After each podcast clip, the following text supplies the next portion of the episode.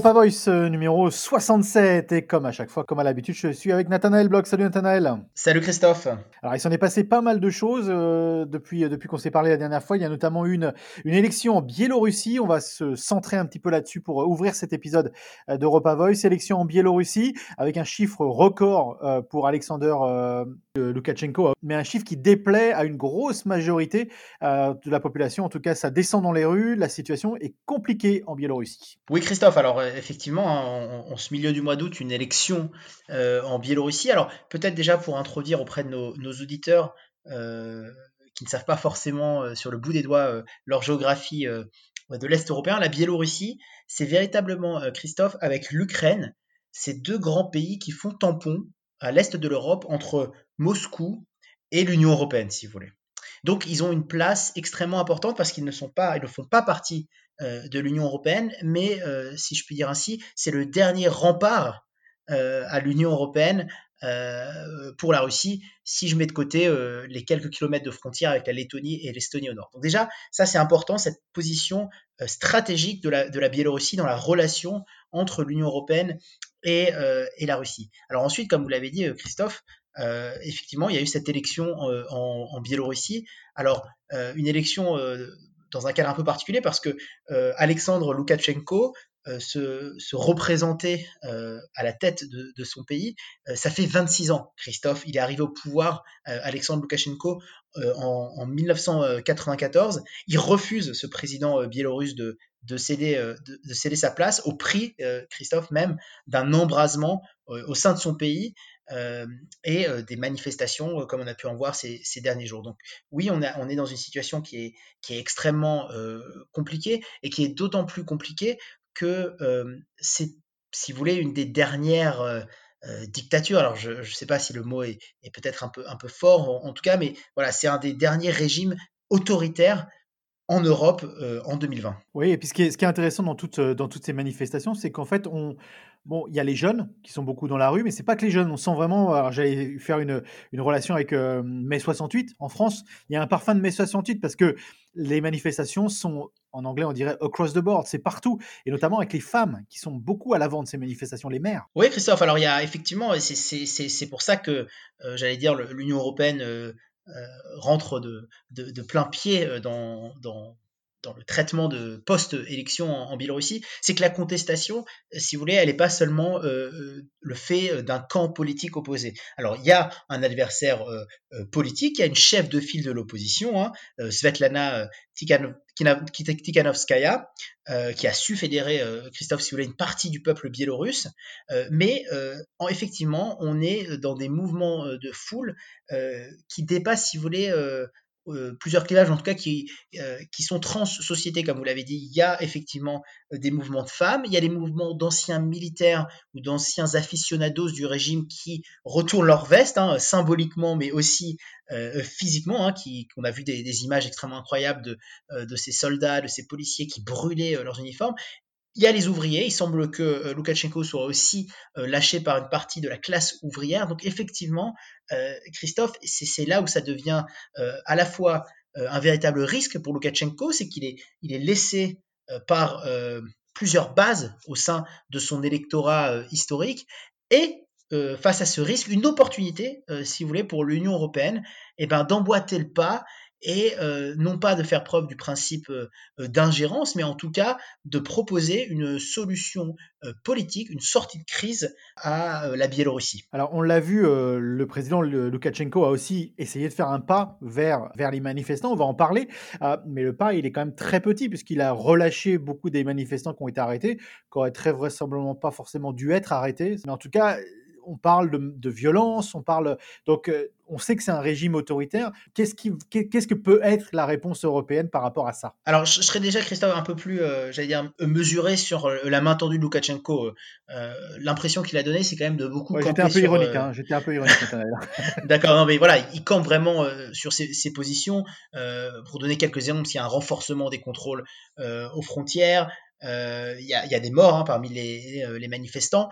et puis la situation de Loukachenko, elle est aussi elle est aussi compliquée parce qu'on pourrait, et c'est pour répondre à votre question euh, sur l'Union européenne, Christophe, c'est qu'on on pourrait se dire que euh, à côté de lui ou, avec lui, Loukachenko, il a son allié euh, russe, mais, les relations entre Biélorussie, Christophe et Russie ne sont pas non plus toutes roses. Hein. Il, y a, des tensions entre les, les, deux pays. Si vous voulez, la seule chose qui fait réagir la Russie, c'est pour elle les tentatives qualifiées d'ingérence étrangère s'immiscer dans les affaires intérieures de la Biélorussie.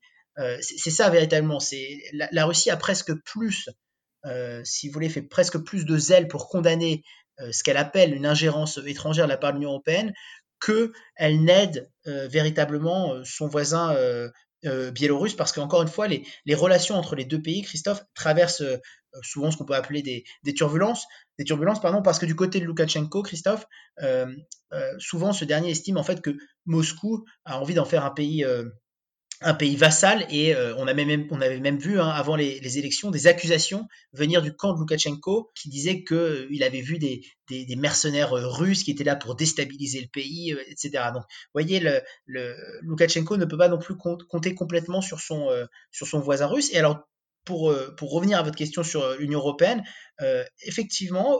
mais, avant, juste avant de parler de l'Union européenne, juste, juste, deux secondes.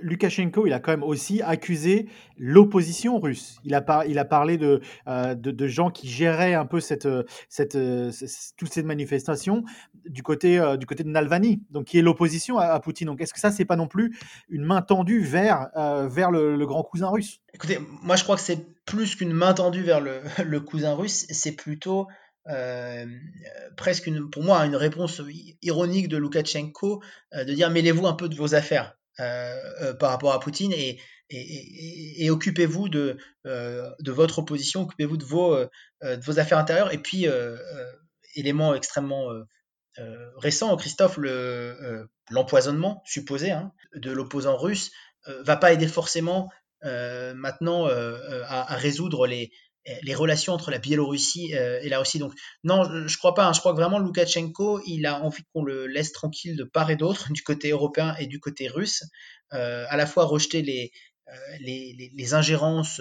ou les, ou les, tentatives de vassalisation de la part du, du, grand voisin russe, qui en même temps ne pas du tout euh, prendre en compte ce qui se passe euh, à l'ouest euh, du côté européen. D'accord. Alors, et du côté européen, je vous ai interrompu, mais du côté européen, la, réponse, c'est quoi? Alors, du côté européen, Christophe, la réponse, elle est assez claire. Hein. il, faut, il, faut, il faut dire aussi quand les trains arrivent à l'heure.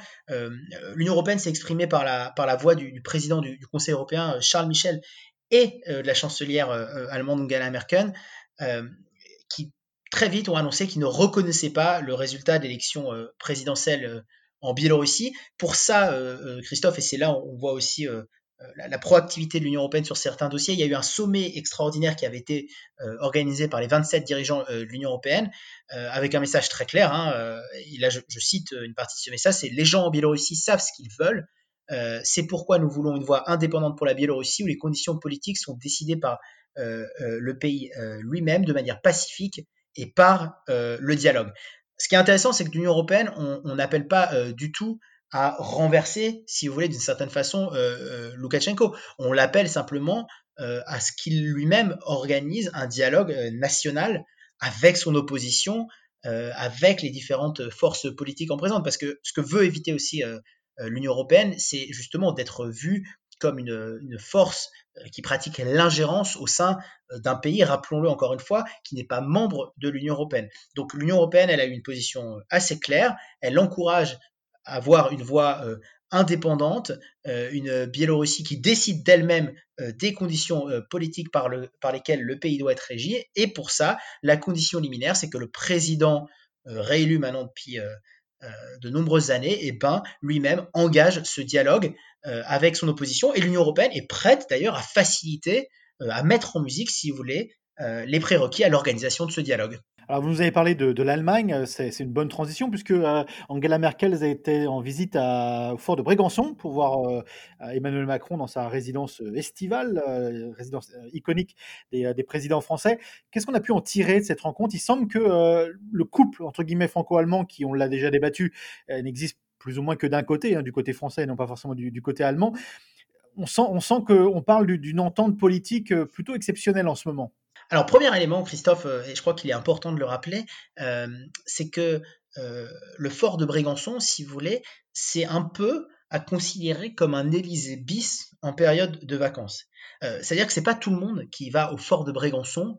Il n'y a pas les visiteurs du soir de manière ou du jour hein, d'ailleurs de manière quotidienne, c'est véritablement quand le président de la République française a des choses importantes à traiter, des dossiers urgents, c'est à cet endroit qu'il reçoit ses homologues internationaux. Et d'ailleurs, pour vous, pour vous donner une petite idée, c'est souvent un seul visiteur par, par, par été. On avait eu l'année dernière Vladimir Poutine, c'est ça qui est intéressant aussi hein, dans, la, dans la chronologie de l'histoire européenne, pour tenter d'une certaine façon de, bah, de, de, raccrocher la Russie à l'Europe et, de voir quelles vont être les, relations entre les, deux grands ensembles. On avait eu, Christophe, et ça je sais que ça va vous intéresser, on avait eu Theresa May en 2018 pour, discuter du Brexit, et puis là, on a la chancelière allemande Angela Merkel, chancelière allemande, et c'est là où ça montre tout le caractère exceptionnel de ces visites à Brégançon. C'est la dernière visite, Christophe, d'un dirigeant allemand, ça remonte à 95. C'est lorsque François Mitterrand avait invité Helmut Kohl au fort de Brégançon. Donc vous voyez déjà, une visite à Brégançon, si vous voulez, c'est quelque chose d'exceptionnel, c'est un Élysée Donc ça, c'est véritablement un premier élément à prendre en compte. Alors après, effectivement, ce que là, on ne sait toujours pas très bien, c'est est-ce que le couple franco-allemand, est-ce qu'il existe déjà, Christophe, un couple franco-allemand? Et est-ce que s'il y a un couple franco-allemand, est-ce que la relation, elle est véritablement à double sens ou est-ce que c'est un imaginaire qu'on se fait du côté français il semblerait que euh, en Europe, et là je, c'est quelques opinions aussi personnelles, Christophe, euh, on a vu quand même, euh, si ce n'est un couple franco-allemand, une dynamique franco-allemande qui a fait avancer quand même beaucoup de dossiers. alors avec plus ou moins de, difficultés, on a parlé longuement du Brexit, mais si je reviens juste à l'Union européenne, on a quand même ce plan de plusieurs centaines de milliards où Emmanuel Macron a, a, réussi quand même ce tour de passe-passe de faire accepter cette question de la mutualisation de la dette euh, par l'Allemagne. On a là euh, cette position européenne extrêmement forte euh, par rapport à la, Biélorussie. et puis on a d'autres dossiers sous-jacents que les deux vont devoir traiter ensemble. À, titre d'exemple, on a le putsch militaire au Mali, on a évidemment ce qui s'est passé à, Beyrouth. Le point, Christophe, peut-être de tension entre les deux pays, euh, c'est ce qui se passe avec la Turquie euh, en Méditerranée, et c'est la position de l'Allemagne qui reproche à Emmanuel Macron euh, d'avoir, si vous voulez, pas armé, mais en tout cas redonné de l'importance aux Grecs en Méditerranée et, aux positions des, Grecs, parce qu'on sait que la communauté turque est extrêmement forte en, Allemagne et qu'Angela Merkel doit aussi ménager son positionnement par rapport à cette communauté et donc par rapport au, leader turc euh, Erdogan. Et donc aujourd'hui, euh, qu'est-ce qu'il en est sorti de cette, rencontre à Brégançon? Qu'est-ce qu'on sait? On parlait de, cette relation franco-allemande.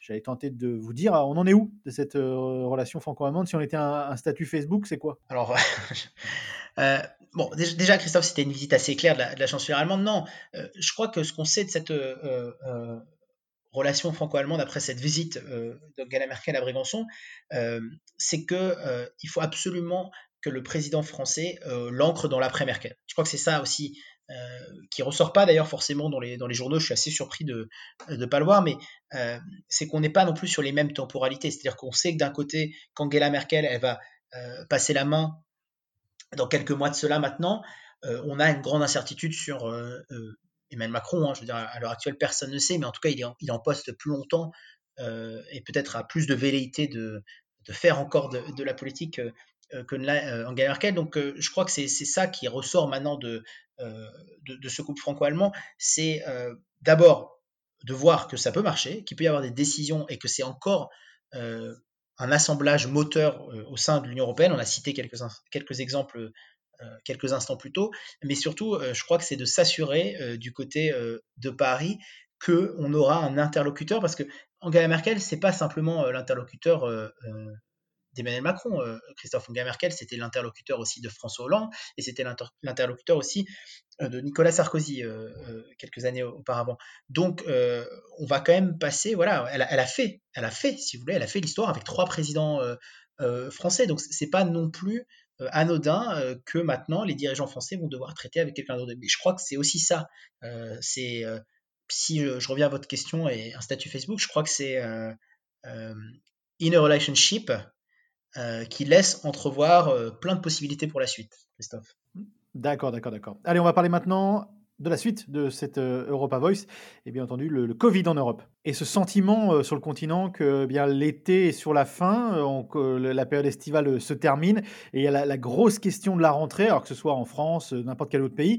Peut-être on va se focaliser un petit peu plus sur la France, mais cette sensation de, rentrée avec énormément d'inconnus, les gens ont pu s'amuser quand même pas mal cet été, comparé à ce que nous on peut faire ici. Hein, c'est clair. Mais il y a la question du masque, il y a des grosses, grosses, grosses questions qui bah, attendent pas mal de gens à la rentrée en Europe.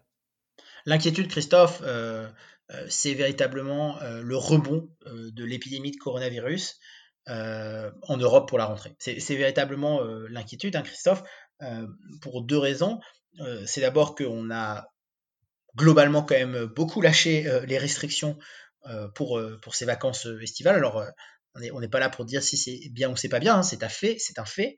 Euh, et puis la deuxième chose, Christophe, c'est qu'on va se diriger aussi euh, non seulement vers l'hiver, mais aussi sur la rentrée, où on va avoir une concentration plus importante de personnes euh, dans des lieux clos, plus, avec moins évidemment d'aération qu'en extérieur. Donc, on, anticipe aussi et on, on s'inquiète de ce rebond de l'épidémie. Donc, ça, c'est un sentiment qui est partagé euh, partout en Europe. Et puis après, euh, j'allais dire figures euh, talk en, anglais, c'est qu'on voit un peu partout quand même. alors, je suis pas là, Christophe, pour vous parler de vous qualifier de ce que ça doit s'appeler une seconde vague ou pas une seconde, pas une seconde vague, mais on voit quand même un rebond des cas. si on prend juste quelques exemples, en Allemagne, on est revenu au niveau d'avril. En France, ça augmente aussi de manière exponentielle. Voilà, si vous voulez, il y a, y a cette inquiétude-là. Euh, et puis il y a toujours cette question quand même en, Europe, et c'est ça qui est assez incroyable, c'est que les décisions, elles sont prises en laissant un laps de temps assez important euh, aux gens pour euh, s'organiser, ce qui est très bien. Hein, c'est à partir de la rentrée, c'était à partir du 15 août, là pendant l'été, on avait laissé 15 jours aux gens pour, pour se fournir en masque, etc. la question, c'est de savoir est-ce qu'on est dans le, bon tempo Est-ce qu'il ne faudrait pas que ces mesures soient mise en place de, manière plus draconienne et plus tôt? Euh, voilà, c'est tout ça euh, qui est en suspens. Ce qu'on voit aussi, c'est que maintenant, il y a des villes, Christophe, on prend l'exemple français, comme Toulouse, euh, bah, qui commencent à, inscrire leur masque obligatoire à l'ensemble de leur ville. On avait vu cette carte qui avait fait beaucoup jaser sur les réseaux sociaux de Paris, où le masque était était euh, obligatoire euh, une rue, euh, plus obligatoire la rue d'après, encore obligatoire. à mon avis, ça va devenir obligatoire partout très bientôt. Donc voilà, il y a une inquiétude généralisée en Europe d'un rebond des cas de coronavirus à la rentrée. Est-ce que avec cette attitude, déjà on peut, débattre de ça parce que on se rend compte que dans le monde, il y a quand même plusieurs approches maintenant face à la lutte de ce coronavirus. Il y a l'approche américaine qui est d'un ultra laisser-faire, on va dire.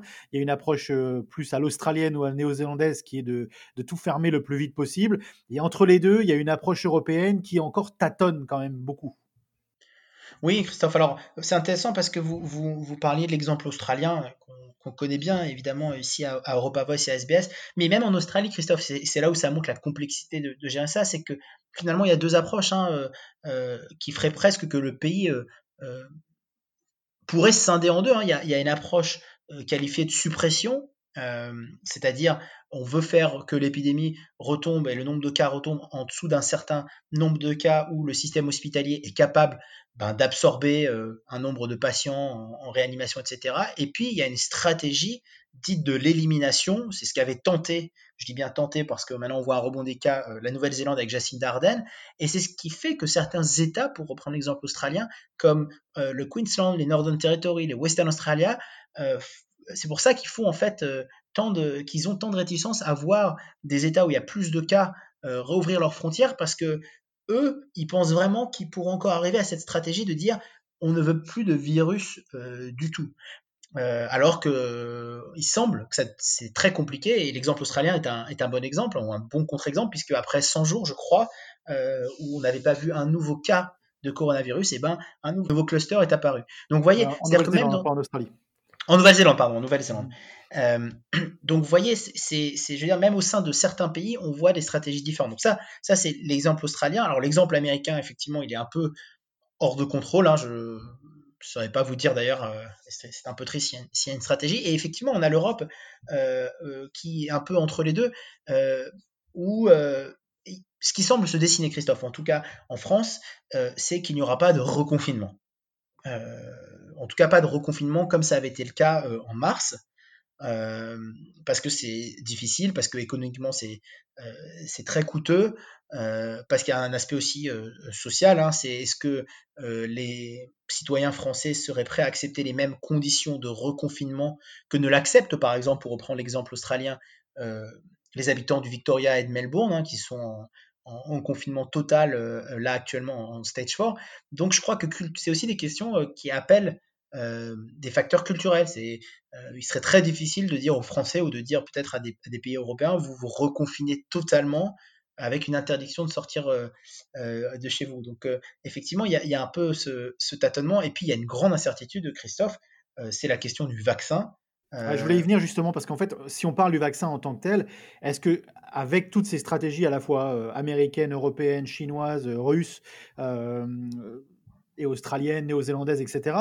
Est-ce que le dénominateur commun, c'est de se dire, bon, bah, de toute façon, la seule solution de tout ça, ça va être un vaccin et que comme il y a plusieurs candidats, il y a une, un certain nombre de candidats, mais il y a une vingtaine de vaccins à, l'élaboration, il y en a plein qui sont plus ou moins prêts.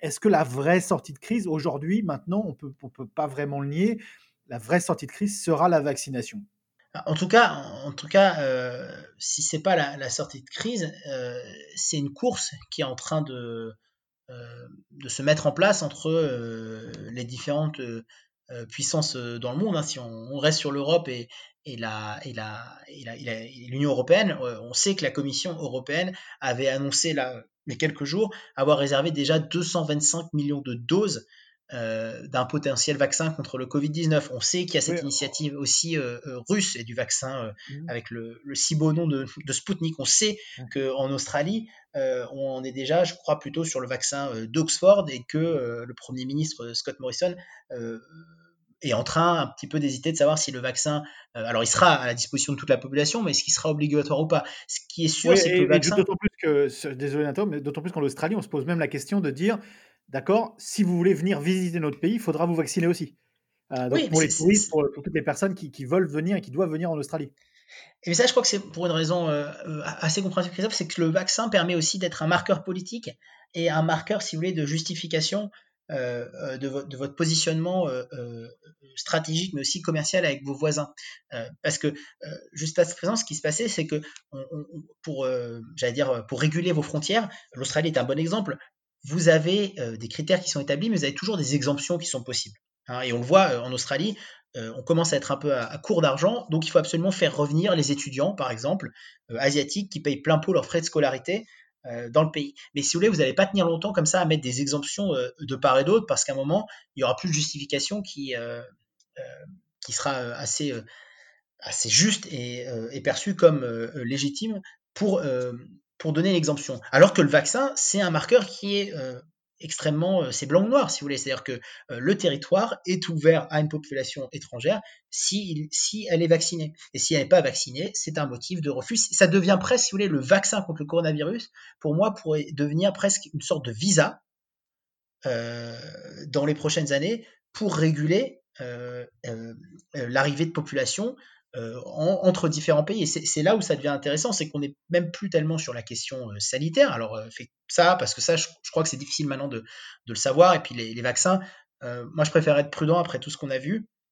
Et parce que c'est pas notre rôle, mais voilà, ils sont, pour l'instant, c'est un, work in progress. Par contre, ce qu'on sait, c'est que d'un point de vue géopolitique, le vaccin pourra devenir véritablement, voilà, ce visa qui permettra ou qui justifiera euh, de bouger les curseurs au niveau euh, des frontières. Mais je vais même plus loin, c'est pas forcément euh, entre, entre pays, hein. ça peut être même au sein d'un même pays. C'est imaginer réouvrir, et quand je dis un même pays ou au sein d'un même ensemble, on peut très bien imaginer, Christophe, qu'au sein de l'Union européenne, on l'a vu, hein, c'est compliqué. Hein, si je prends l'exemple grec, pour ne citer que lui, au début, les touristes, tous les touristes étaient permis, puis après, on a commencé à mettre des restrictions, pour la Belgique, il y en a, qui s'appliquent pas encore pour la France, donc il n'y a pas vraiment de justification. Mais par contre, une fois qu'un vaccin sera en place, ça pourra devenir un élément bah, qui permettra de réguler et de faire que bah, vous pourrez décider euh, sans qu'on remette forcément en cause les grands principes de Schengen, de libre circulation, mais qu'on puisse euh, voilà, mieux juguler l'arrivée de touristes ou l'arrivée de, binationaux dans certains pays. Donc euh, je crois que c'est le vaccin, il est à, suivre, pour résumer à penser Christophe, d'un point de vue sur le tableau sanitaire, mais aussi sur le tableau géopolitique dans les relations internationales pour ces prochains mois. Oui, tout à fait. Puis je voudrais rajouter quelque chose avant de conclure, mais c'est vrai que le vaccin peut aussi prendre un une sorte de position, un peu comme, alors je vais faire une, une, comparaison un peu, un peu bizarre, mais un peu comme l'arme nucléaire, c'est qu'en fait de savoir qu'on a le vaccin, ça peut relaxer un petit peu les tensions qu'il y a aujourd'hui, de savoir qu'il y a cette espèce de filet de protection qui, s'il fonctionne et s'il est disponible pour tout le monde, il va peut-être pas falloir attendre que 99% de la population soit vaccinée. Il y aura un taux qui permettra de dire, OK, on peut gérer la situation. Oui, le vaccin, euh, arme de, dissuasion ou de conviction euh, massive. Absolument, affaire à suivre. Affaire à suivre, Christophe. Merci, Nathanaël. Merci, Christophe.